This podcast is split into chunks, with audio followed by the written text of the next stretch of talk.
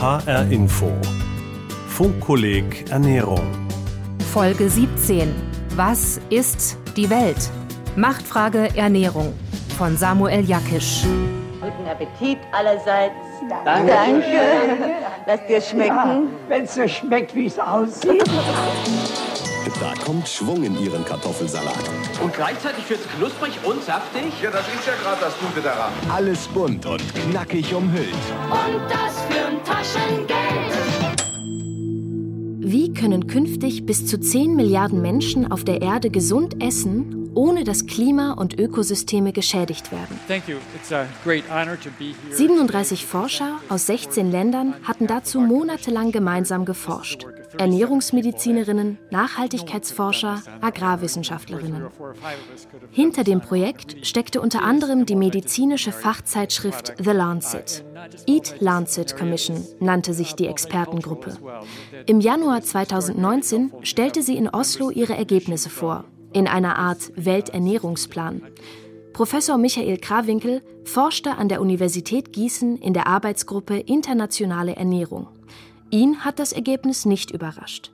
Die Grundlinien finde man auch schon in den bisherigen Ernährungsempfehlungen in Deutschland. Nämlich eben einen hohen Anteil an Gemüse, Früchten, Vollkornprodukte und generell ungesättigte Fette und äh, nur wenig an sogenanntem rotem Fleisch, verarbeitete Fleischprodukte, Lebensmittel, denen Zucker zugesetzt wird, ausgemahlene Mehle und stärkehaltige Gemüse.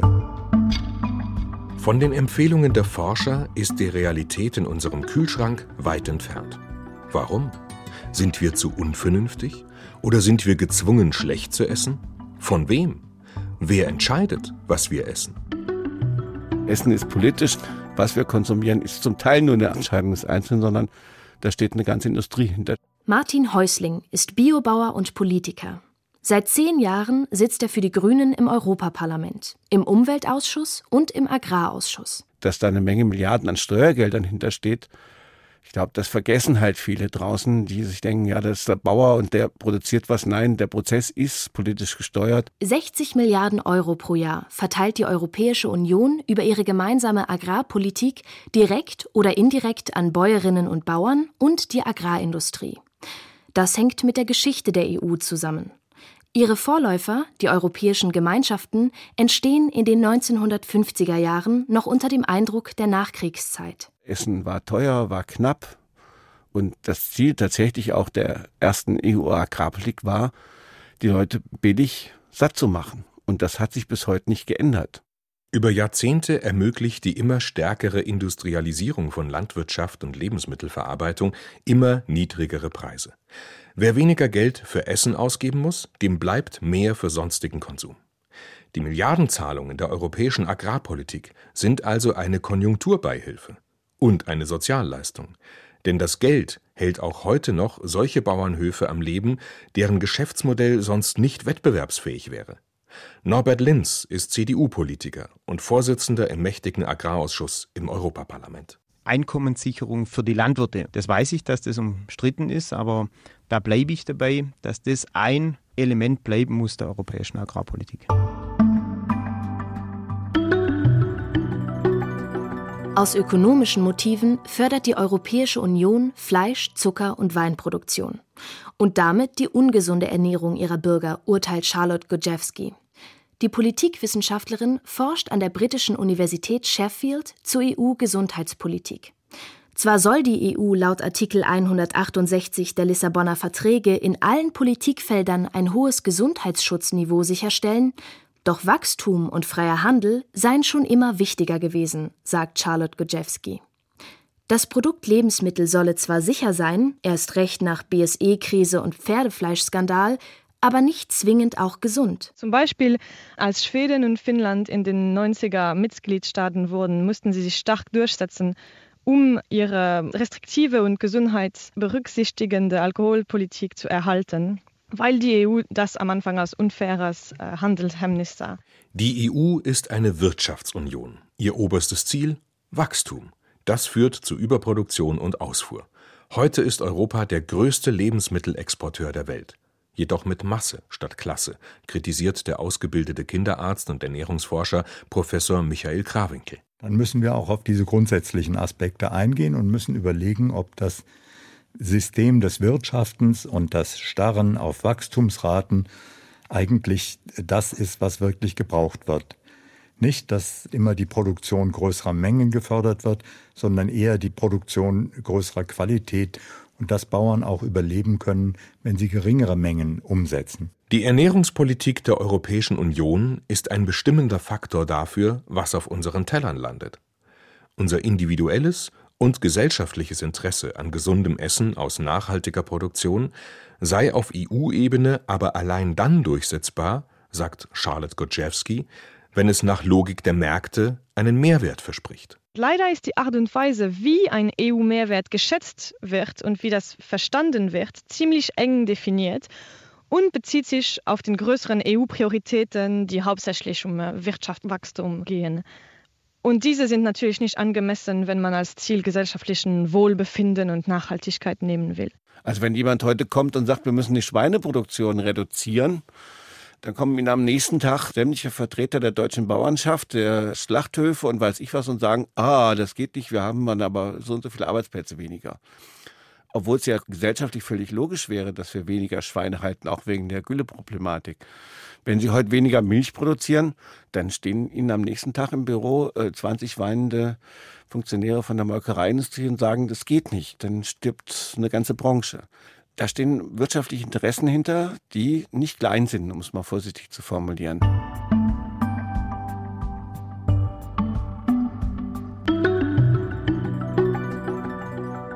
Die Ernährungs- und Gesundheitspolitik der EU geschieht im Einklang mit der Nahrungsmittelindustrie.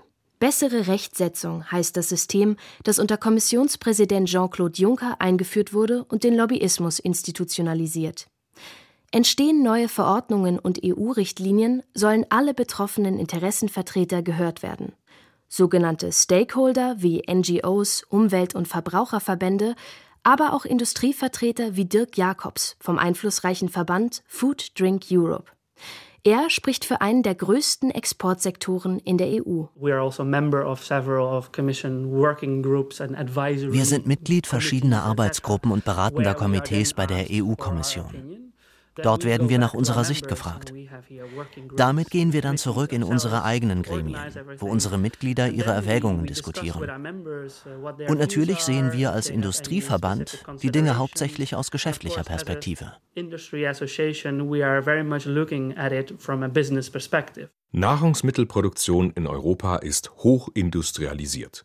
Vom Rohstoff bis zum fertigen Produkt bietet jede Verarbeitungsstufe eine weitere, optimierbare Gelegenheit, Gewinn abzuschöpfen. Der Faktor Gesundheit komme dabei zu kurz, bemängelt Nikolai Puschkarew. Auch er ist ein Stakeholder. Er lobbyiert in Brüssel für die Verbraucher- und Gesundheitsorganisation European Public Health Alliance. The type of food which is, I would say, uh, occupying about three quarters of the supermarket is in fact reconstituted from very Jene Art von Essen basiert auf sehr billigen Grundzutaten. Dazu kommen dann Zucker, Salz, Fett, um es schmackhaft zu machen, aber üblicherweise nur wenig nahrhaft. Diese ultraverarbeiteten Lebensmittel durchlaufen mehrere Stufen der Wertschöpfung. Mit jeder Stufe entstehen neue rechtlich geschützte Interessen. Umso schwieriger wird es, den Prozess zu verändern. Das führt dazu, dass wir in diesem System eingesperrt sind. Uh, the more difficult it becomes to change. And uh, that leads to lock-ins in the system. Für eine gesundheitsbewusste Regulierung sprechen auch ökonomische Argumente. Denn so billig ungesunde Ernährung an der Supermarktkasse auch sein kann, sie verursacht Kosten an anderer Stelle, die in der Regel die Allgemeinheit zahlen muss. In Form von hohen Trinkwassergebühren, Kosten für Umwelt- und Artenschutzprojekte, vor allem aber Kosten im Gesundheitssystem. Gesundheit ist der zweitgrößte Ausgabenposten aller EU-Staaten und verbraucht etwa 10 Prozent ihrer Wirtschaftsleistung. Am teuersten ist der Kampf gegen jene Krankheiten, für die schlechte Ernährung häufig mitverantwortlich ist. Diabetes, Herz-Kreislauf-Erkrankungen oder Krebs. Eine gesündere Ernährung seiner Bürger wäre für den Staat also durchaus ökonomisch attraktiv. Weniger Fleisch, weniger verarbeitete Lebensmittel, was gesünder ist, ist zugleich oft auch besser für das Klima. Unser Ernährungssystem aus Produktion, Verarbeitung, Transport, Handel bis zur Abfallentsorgung ist laut Zahlen des UN-Weltklimarates verantwortlich für 25 bis 30 Prozent aller Treibhausgasemissionen. Uh, Die Idee ist weit verbreitet, dass man sich entscheiden muss, entweder für die Wirtschaft oder für Umwelt und Gesundheit. Aber das stimmt überhaupt nicht. Es gibt sehr wohl Wege, beides zu erreichen. Liebe Kolleginnen und Kollegen, dear colleagues, please take your seats. in eine erneute Agrarausschuss. Gerungen wird über diese Themen im Agrarausschuss des EU-Parlaments. Martin Häusling ist dort für die Grünen vertreten. Viele, die da drin sitzen, geben vor, Landwirte zu sein, vertreten aber Ernährungsindustrie, vertreten große Genossenschaften. Und deren Interessen spielen natürlich in der Agrarpolitik eine ganz entscheidende Rolle. Wer macht das Geschäft mit wem? Es sind weniger die Bauern, sondern es ist mehr sagen die Interessen der Ernährungsindustrie, die dahinter steht, die versucht Einfluss zu nehmen, in welche Richtung das Geld ausgegeben wird. Maria Neuchel für die Sozialdemokraten. Wer fehlt denn dann am Tisch? Wir sitzen, die Landwirte sitzen zur Genüge da, die sind gut vertreten. Aber wer ist nicht vertreten, das ist der Schmetterling. Es ist auch die Biene nicht vertreten. Es ist auch das Wasser nicht vertreten. Auch die kommunalen Wasserverbände sind nicht im Landwirtschaftsausschuss vertreten mit einer Stimme, dass sie sagen, hey, das ist wichtig. Norbert Linz, CDU, Ausschussvorsitzender. Wir müssen da jetzt einen Ausgleich finden ne, zwischen den Interessen der Landwirtinnen und Landwirte und den Verbraucherinnen und Verbrauchern, wobei ich da nicht sehe, dass das schwarz-weiß ist, also dass die einen zu 100 Prozent auf der einen Seite und die anderen zu 100 Prozent auf der anderen Seite äh, sitzen, weil der Verbraucher hat ja mit seiner Kaufentscheidung einen wesentlichen Einfluss auf das, was auf den Äckern produziert wird. Und das ist ihm vielleicht manchmal äh, nicht ganz so bewusst. Unser Essen ist ein Geschäft. Mit dem Hinweis auf die Macht der Verbraucher leiten Politik und Produzenten die Verantwortung für gesunde Ernährung weiter an uns selbst. Der Kunde sei schließlich König, Herrscher seiner Speisekammer. Auch Dirk Jacobs vom Branchenverband Food Drink Europe sagt, gutes oder schlechtes Essen gebe es nicht, nur unausgewogene Ernährung. Und bei der Komposition unseres Speiseplans seien wir schließlich alle frei. We are very fixated as a society als Gesellschaft sind wir häufig fixiert auf einzelne Produkte.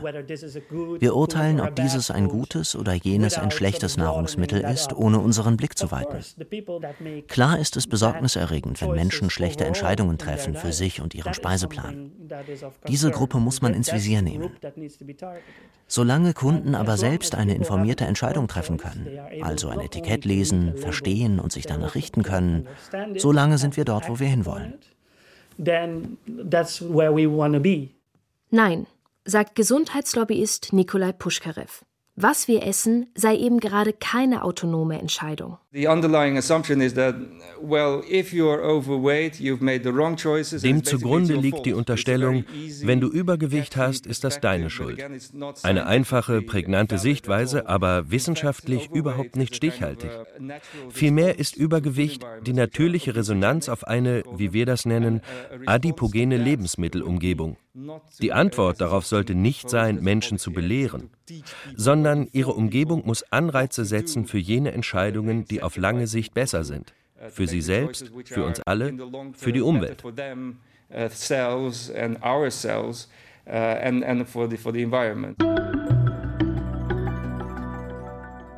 Aufklärung allein genügt nicht, zeigt auch die Statistik.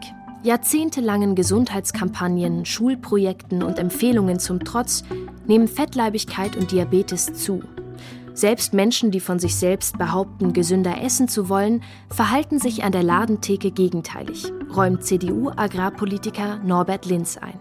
Neulich gab es wieder eine Umfrage, dass 72 Prozent der Verbraucherinnen und Verbraucher bereit wären, mehr zu bezahlen, wenn zum Beispiel erhöhte Tierwohlstandards praktiziert werden bei der Produktion oder zum Beispiel ne, weniger Pflanzenschutzmittel eingesetzt äh, werden im Obstbau. Und tatsächlich sind bisher nur 16 Prozent der Verbraucherinnen und Verbraucher bereit, dann auch mehr zu bezahlen. Also diese 56 Prozent, die da dazwischen klaffen, diese Lücke von dem, was man sagt, gegenüber dem, was man tatsächlich tut, die müssen wir auflösen weil die goldene Kraft der Sonne bestes Korn zum Reifen bringt. Mutti, kriegen wir ein bisschen Schokolade? Aber ja, ihr Schlauberger. Schöne Kinderzeit. Moment mal. Etwas. Tatsächlich. Da fehlt etwas. Wir wollen Coca-Cola haben und zwar, und zwar sofort. Bin ich als Verbraucherin wirklich so frei? Tatsächlich sei unsere Auswahl an Lebensmitteln stark eingeschränkt, gibt die grüne Europaabgeordnete und frühere Fernsehköchin Sarah Wiener zu bedenken. Im Prinzip ist immer das Gleiche drin. Mais, Weizen, Soja, aufgepoppt, eingefärbt, geschreddert, geschnitzelt, zu Alkoholen verarbeitet oder zu Säuren, bunt verpackt, sodass wir wirklich glauben, wenn wir in den Supermarkt reinkommen, wow, da stehen 80.000 verschiedene Produkte. So ist es aber nicht. Als Konsumenten im Supermarkt können wir uns bei der Auswahl zudem nicht auf unsere eigene Erfahrung verlassen. Denn die tatsächlichen Folgen unserer Entscheidung kennen wir oft noch nicht. Da wir Allesfresser sind und sehr robust sind, können wir sehr, sehr lange sehr viel Falsches essen und nichts spüren oder kein, außer vielleicht ein Magengrummeln oder dass man sich nach einer halben Stunde unglücklich und dick fühlt. Aber wir verlinken in unserem Zeitgedächtnis nicht diese Ansammlung von falschen Ernährungsgewohnheiten mit den Gelenksentzündungen in 20, 30 Jahren, mit Stoffwechselerkrankungen, mit Verstopfung. Der These des mündigen Konsumenten, der eigenverantwortlich entscheidet, was auf seinem Teller landet, widersprechen schließlich auch die Sozialwissenschaften. In einer Gesellschaft, in der Einkommen ungleich verteilt ist, sagt Charlotte Gojewski, sei Ernährung immer auch eine soziale Frage. Wegen den Ungleichheiten ist es ein bisschen hypokrit zu sagen, dass Leute, die halt nicht viel verdienen, ah, die sollten doch äh, gesundes äh, Obst und Bio oder was auch immer kaufen, weil das nicht möglich ist. Es ist nicht eine Sache von Lebensmittel billiger zu machen, aber einfach die Kaufkraft besser verteilen, damit jeder etwas Gesünderes sich leisten kann. Jedes ökonomisierte Nahrungssystem ist ein Paradox. Denn nach marktwirtschaftlicher Logik ist für die Hersteller jeder satte Kunde ein schlechter Kunde. Ihr ideales Produkt hingegen macht Spaß und Hunger auf mehr. Das Nationale Institut für Diabetes, Verdauungs- und Nierenkrankheiten beim Gesundheitsministerium der USA setzte im Jahr 2019 zwei Probandengruppen auf Diät. Zwei Wochen lang aß eine Gruppe nur minimal verarbeitete Lebensmittel, die andere ultraverarbeitete. Und zwar beide so viel sie jeweils wollten. Dann tauschten sie. Das Ergebnis? Wer ultraverarbeitete Cornflakes, Tiefkühl-Hotdogs und Fertigravioli zu sich nahm, verdrückte im Schnitt 500 Kalorien mehr pro Tag und legte Gewicht zu. Die Gruppe mit Hühnchen, Salat und Haferflocken hingegen aß weniger und nahm ab. Dies bedeutet nicht, dass die Person nicht gar keine Verantwortung trägt, aber es geht um Betonung. Verschiedene Faktoren werden mehr betont als anderen. Und wenn man Entscheidungen des Einzelnen zu sehr in den Vordergrund setzt, äh, sieht man tieferen strukturellen Hauptursachen der schlechten Ernährung nicht mehr. Wenn da keine Hunger kommt. Tag, Chef. Grüß dich. Grüß dich. Was ist denn das? Das ist gut und das schmeckt gut. Und der nimmersatte Peter ist allein im ganzen Meter. Politische Vorgaben oder freiwillige Selbstregulierung? Bart van der Watere plädiert für Freiwilligkeit. Er ist EU-Cheflobbyist bei Nestle, dem weltgrößten Produzenten von Nahrungsmitteln. Die EU drängt ja ihre Mitgliedstaaten bereits dazu, die Unternehmen anzusprechen. Zum Beispiel, bitte macht Vorschläge, wie wir in drei bis vier Jahren die Verwendung von Salz um 10 Prozent reduzieren. In unserem Unternehmen haben wir damit schon vor 20 Jahren angefangen. Und innerhalb der nächsten drei Jahre verschwinden noch einmal 80.000 Tonnen Zucker aus unserem Portfolio. Das ist eine massive Reduktion. Das Streben nach Selbstverpflichtung dient der Industrie, harte Regulierung zu vermeiden und sich selbst öffentlichkeitswirksam an die Spitze der Bewegung zu setzen.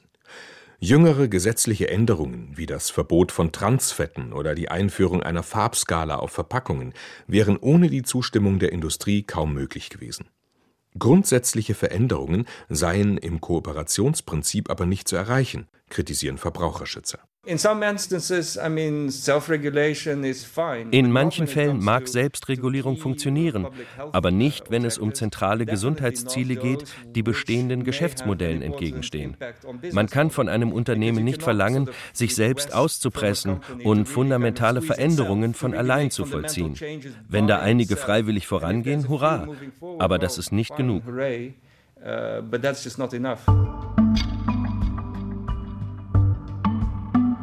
Die Dreiecksbeziehung zwischen Industrie, Verbraucher und Politik, sie ist kompliziert. Welchen Einfluss darf, welchen soll ein Nahrungsmittelkonzern ausüben? Und welchen die Politik? Denn wollen sie das Essverhalten der Bürger beeinflussen, riskieren Parteien Frust beim Wähler.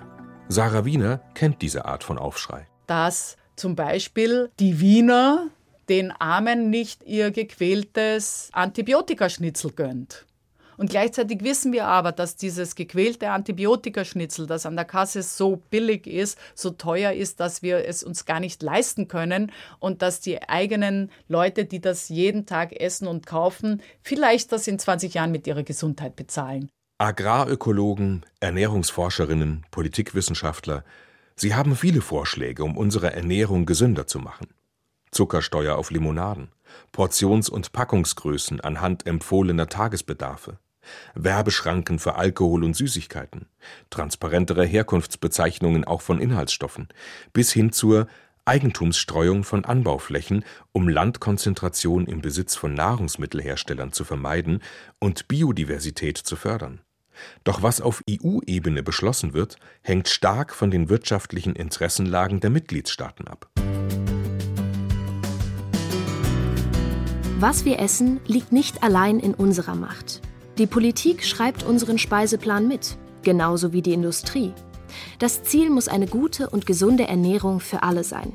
Dafür braucht es das Zusammenspiel aller beteiligten Kräfte. It's a combination of es braucht etwas politischen Druck, das hilft. Also Aber es braucht auch die Eigeninitiative von Unternehmen, die einen Absatznutzen erkennen. Denken Sie an den Sicherheitsgurt. Jeder glaubte, es sei unmöglich, dass Menschen ihr Verhalten ändern. Sie haben es aber geändert. Und heute wissen viele nicht mal mehr, dass es im Gesetz steht. Menschen können sich ändern. Eigentlich müsste man die Verträge neu formulieren oder müsste noch ein paar Passagen zufügen, die da heißen, ja, Ernährung hat auch was mit Umwelt zu tun, hat auch was mit Klima zu tun. Es ist nicht nur sozusagen ein Akt, billig Nahrungsmittel herzustellen. Wenn man im Diskurs immer der Wirtschaftswachstum als Zweck und dann die Gesundheit als Mittel zum Zweck sieht, dann wird man nie eine Vision für Gesundheit, Wohlbefinden und Nachhaltigkeit äh, erreichen. Ich glaube, das erste Wichtige wäre endlich eine Abkehr von der Weltmarktorientierung hin zu einer Orientierung, welchen Agrarmarkt haben wir und welche Leute müssen wir vorrangig ernähren. Das sind die europäischen Menschen mit den europäischen Flächen. Ich glaube nicht, dass es sehr nachhaltig ist, in Saudi-Arabien einen 50.000 Kühe-Stall zu bauen, dort zu bewässern. Ich glaube, dass es nachhaltiger ist, wenn dort Milchprodukte importiert werden. Vorstellbar ist es aber schon, dass wir das Richtige belohnen könnten und das Falsche bestrafen und besteuern könnten. Das ist doch denkbar. Ich möchte ja nicht, dass die Menschen nur diesen Verzicht im Auge haben, sondern dass sie sich neu orientieren in ihrer Ernährung. Nicht die unterstellte Annahme, dass Veganer oder Vegetarier weniger glücklich seien als Menschen, die alles essen und trinken, ist ja durch nichts belegt. Why on earth do we live in democratic governments? Because Warum leben wir in demokratischen Regierungsformen? Weil Regierungen am Ende da sind, um die Menschen zu repräsentieren, ihre Interessen und öffentlichen Güter im weitesten Sinne. Wir müssen darauf bestehen, dass das auch passiert.